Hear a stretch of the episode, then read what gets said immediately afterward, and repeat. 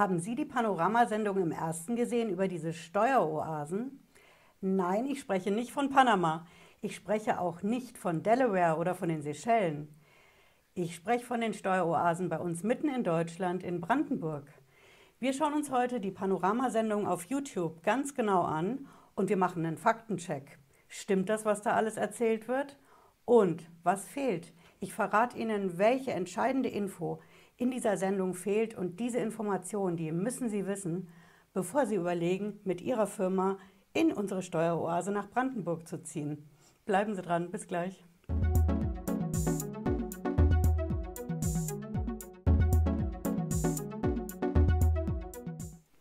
Ich bin Patricia Lederer, ich bin Rechtsanwältin in der Frankfurter Steuerrechtskanzlei Lederer Law. Ich freue mich, dass Sie dabei sind. Wenn Sie hier neu sind auf dem Kanal, bleiben Sie mit einem Abo dabei und drücken Sie vor allen Dingen die Glocke. Ich garantiere Ihnen, in Sachen Steuer- und Finanzamt wissen Sie als erster Bescheid, versprochen. Ja, wir machen den großen Faktencheck heute zur Panoramasendung mit den Steueroasen. Vorweg, das Problem ist folgendes. Wieso haben wir eine Steueroase in Deutschland? Wir haben mehrere davon. Da geht es konkret um die Gewerbesteuer. Firmen zahlen ja in Deutschland die Gewerbesteuer, wenn sie einen Gewerbebetrieb haben. Und jede Gemeinde, jede Stadt in Deutschland hat einen unterschiedlichen Gewerbesteuersatz. Ja, in der Steuersprache nennen wir das die Gewerbesteuerhebesätze. Bei uns hier in Frankfurt ist dieser Gewerbesteuersatz sehr hoch. Ja, in anderen Orten ist er deutlich niedriger. Und ich zeige Ihnen mal, was für Unterschiede wir in Deutschland haben, damit Sie das Problem sehen, weswegen wir überhaupt Steueroasen hier haben. Ich lasse hier mal drauf. Schauen Sie, das ist die Seite statistikportal.de. Ich verlinke es auch unten in der Videobeschreibung, da können Sie das in aller Ruhe nachschauen. Das sind die statistischen Ämter, die alle möglichen Daten auswerten in Deutschland. Und die haben hier veröffentlicht die sogenannte interaktive Karte über die Hebesätze der Gemeinden. So, und hier haben Sie die interaktive Karte. Ja, passt hier nicht ganz drauf, aber Sie sehen schon, wir haben hier dunkelrot die höchsten Gewerbesteuersätze. Und da sehen Sie in weiten Teilen Deutschlands sind das hier einzelne Städte, die das haben. Ja. Süden Deutschlands ist relativ moderat bei der Gewerbesteuer. Sehr dunkelrot haben wir es in NRW. Ja, hier sehen Sie das. Jo, also können sich Firmen als ersten Schritt mal überlegen, in welchem Bundesland, in welcher Gemeinde und in welcher Stadt gibt es welche Gewerbesteuer, wie hoch ist die, wie niedrig ist die und überlegen dann, sich da anzusiedeln. Der Witz ist bei der Steueroase, wenn Sie dran denken, an die Länder, an die Bundesländer und die Gemeinden, die nicht dunkelrot sind auf dieser Karte, dann wissen Sie, okay, die haben einen besonders niedrigen Gewerbesteuersatz und da könnte man doch mit der Firma hingehen. Oder auch nur so tun, als ob und in echt woanders das Geschäft machen. Zum Beispiel in NRW mit den hohen Gewerbesteuersätzen. Aber man könnte auch eine Briefkastengesellschaft machen. Und dafür eben nicht nach Panama oder auf diese Schellen gehen, sondern nach Brandenburg. Ja, und wir schauen mal direkt rein in die Panoramasendung. Ne? So, hier haben wir die.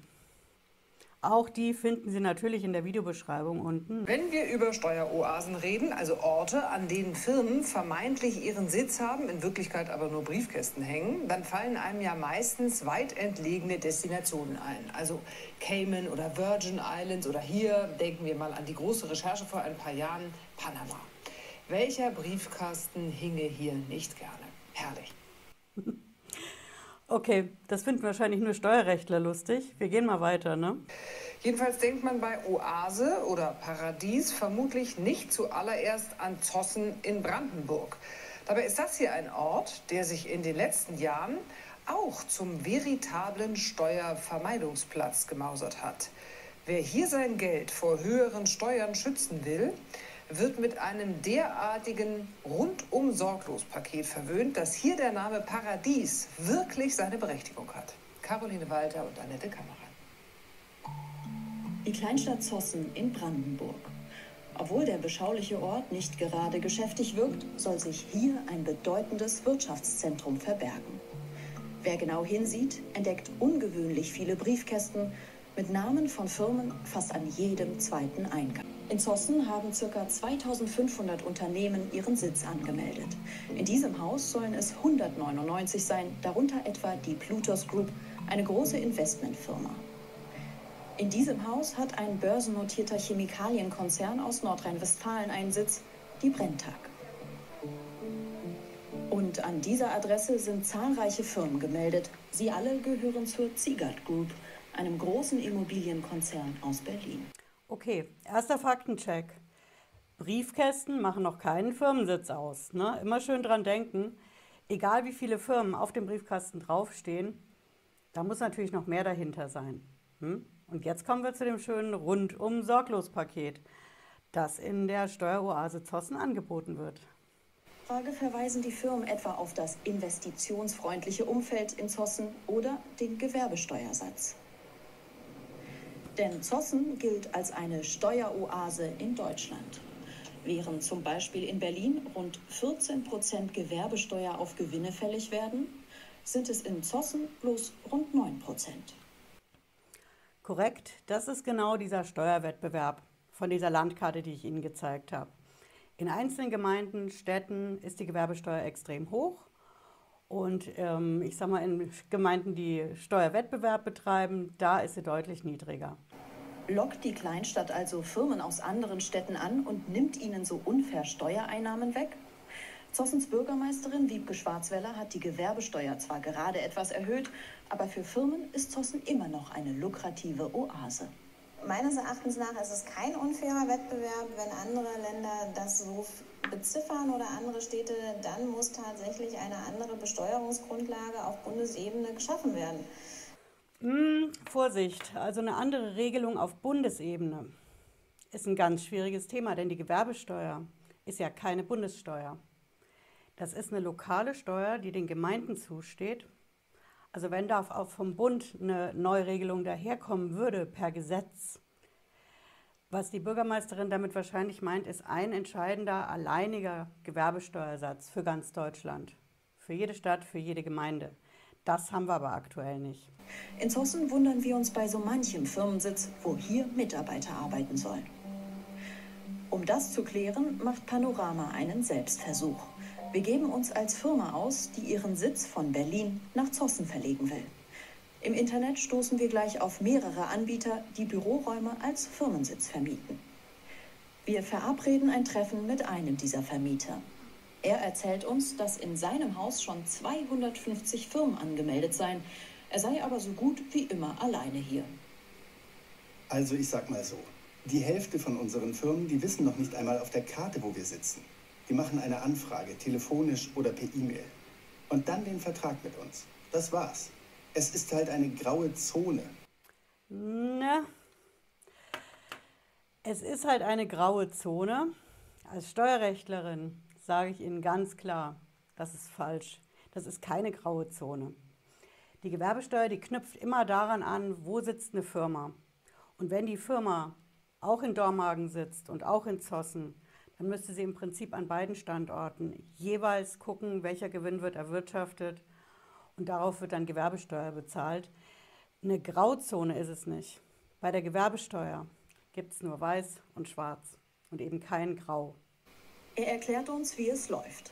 Ab 99 Euro im Monat können wir so einen Büroplatz mieten, doch er bietet noch einen besonderen Service eine Telefonnummer aus Zossen, damit es glaubwürdiger aussehe, aber er würde dann das Telefon nach Berlin umleiten. Auch die Post, die für unsere Firma in Zossen ankäme, schicke er dann weiter an unseren eigentlichen Firmensitz. Das mache er für alle Firmen so, die sich hier eingemietet haben. Und wenn das Finanzamt Belege für den Geschäftsbetrieb in Zossen verlange, dann könne er da gerne aushelfen. Das seien seine Belege vom Bäcker und der Tankstelle um die Ecke. Eine Firma hat mich einmal angerufen, sie sollten nachweisen, dass sie hier waren.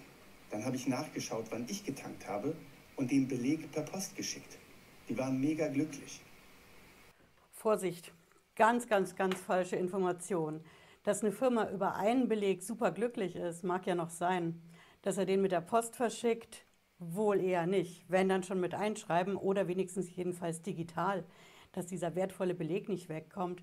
Aber ein angemietetes Büro in einem Haus mit mehreren Briefkastenfirmen plus ein oder zwei Thermobelege vom Bäcker oder von der Tankstelle machen noch keinen Firmensitz aus. Das langt nicht mal ansatzweise.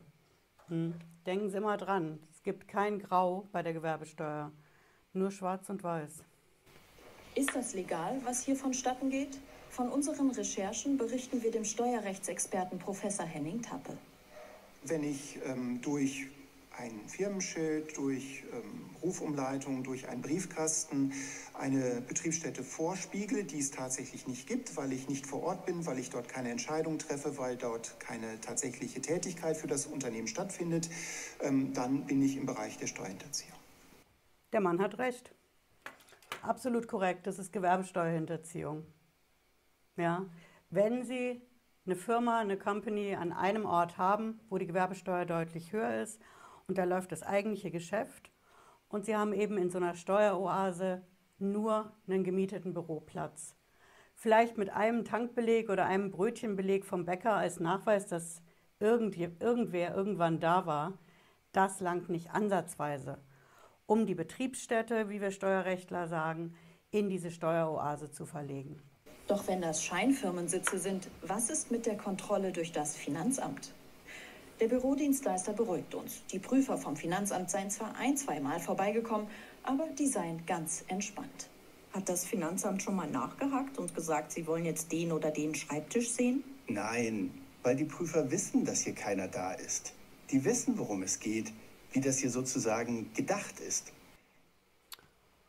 Puh, das ist starker Tobak. Die Aussage ist erstmal durch nichts belegt. Denn wenn Prüfer da vor Ort waren, dann sehen Sie nicht nur, was da los ist und wie es läuft, sondern dann müssen Sie ja eigentlich als erstes mal ermitteln, wo ist denn jetzt eigentlich der wirkliche Firmensitz? Wo wird das eigentliche Geschäft gemacht? Hm. Also wenn das stimmt, was der Mann da sagt, dann haben wir bei den Prüfern auf jeden Fall Amtspflichtverletzungen.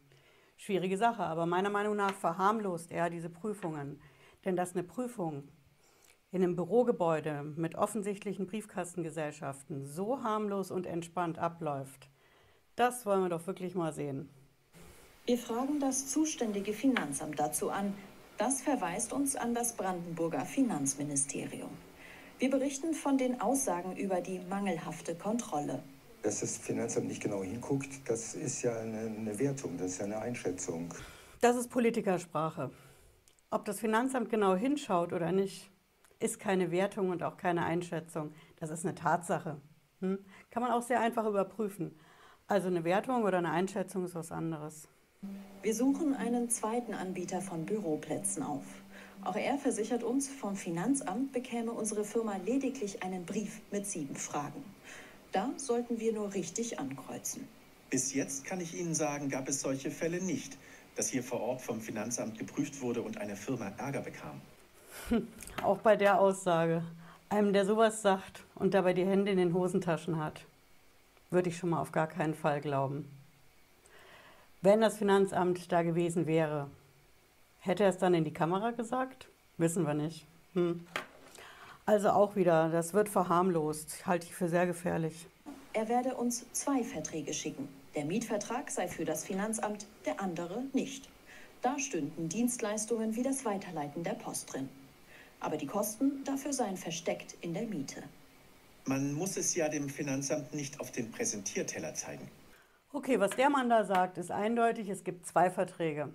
Hm? Einen für in echt und einen fürs Finanzamt. Das ist mit Verlaub brandgefährlich. Wenn Sie sowas machen, haben Sie immer das Risiko, dass das Finanzamt letzten Endes den echten Vertrag, der gar nicht fürs Finanzamt gedacht war, doch bekommt. Entweder bei Ihnen über eine Durchsuchung oder über eine Durchsuchung bei dieser Firma. Sie wissen es nicht. Und was Sie nicht wissen, sollten Sie auf keinen Fall sich darauf einlassen. Zahllose Firmen sind offenbar nur zum Schein entzossen. Kein Grund zum Eingreifen?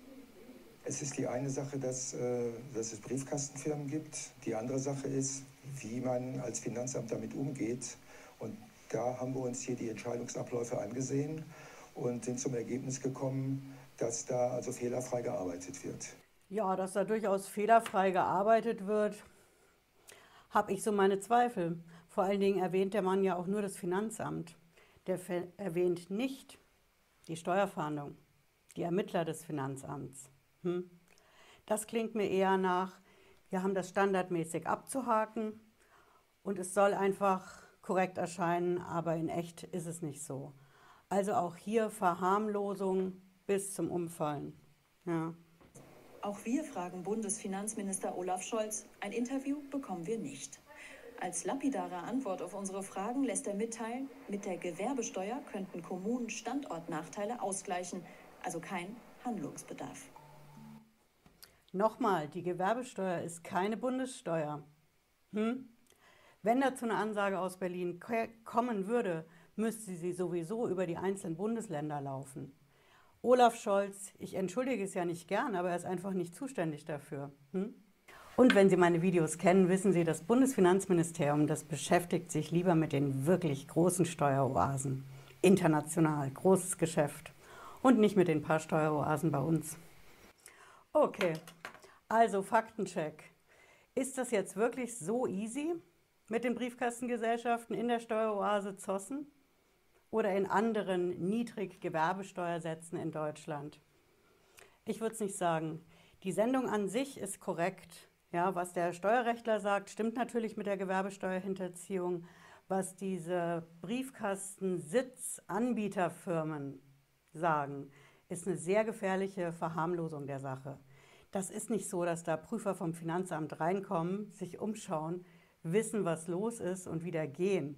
Und erschwerend kommt hinzu, und das ist die Info, die meiner Meinung nach in diesem Bericht komplett fehlt.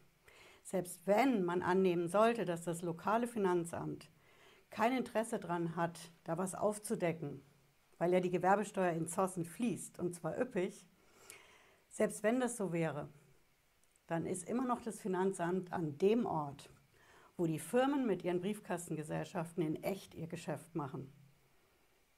Das Finanzamt hat durchaus ein Interesse daran, die Firmen wegzuholen aus Zossen oder jeder anderen Steueroase und sie an den Sitz zu verorten, so sagen wir Juristen das, wo wirklich das Geschäft gemacht wird. Und dieses Finanzamt, das hat auch Ermittler, das hat Steuerfahnder, das hat Steuerprüfer. Und die kommen sicher nicht rein, schauen sich mal um, wissen, was läuft und gehen dann wieder. Also ich habe Sie gewarnt, wenn Sie nach Zossen gehen, und sagen, ich hole mir dann einen Briefkasten für meine Briefkastengesellschaft wegen der niedrigeren Gewerbesteuer. Ich würde es nicht machen. Sie haben definitiv Falschinformationen von den Anbietern von den Briefkastengesellschaften und am Ende ist der Schaden groß. Denn dann haben Sie in dem Fall runde 5% bei der Gewerbesteuer gespart. Aber im Endeffekt wird die Gemeinde mit den Ermittlern, wo sie eigentlich mit der Firma ihr Geschäft machen, die Gewerbesteuer fordern. Ja, das macht das Finanzamt nicht selbst, sondern es läuft dann über die Stadt, die die Gewerbesteuer festsetzt. Aber die Ermittler vom Finanzamt, die machen das, damit überhaupt erstmal klar ist, dass das Geschäft eigentlich dahin gehört. Und dann ist der Schaden richtig groß, denn dann gibt es auch noch 6% Zinsen on top. Auch wenn diese Zinsen nicht so ganz verfassungsmäßig mehr sind. Ne? Schauen Sie mein Video dazu gerne rein. Aber die 6% sind dann erstmal in der Welt plus 6% nochmal on top Hinterziehungszinsen. Die ganze Nummer wird am Ende also viel teurer, als Sie dadurch sparen, dass Sie so eine Lösung von Anbietern aus deutschen Steueroasen annehmen und dafür letzten Endes auch noch bezahlen. Hm? Ja, ich hoffe, Sie haben was mitgenommen heute. Wenn Sie wollen, hören Sie noch mal in den Podcast rein zur Sendung. Wir sehen uns spätestens Freitag 18.30 Uhr wieder, wenn Sie mögen. Bis dahin, bleiben Sie gesund. Ciao.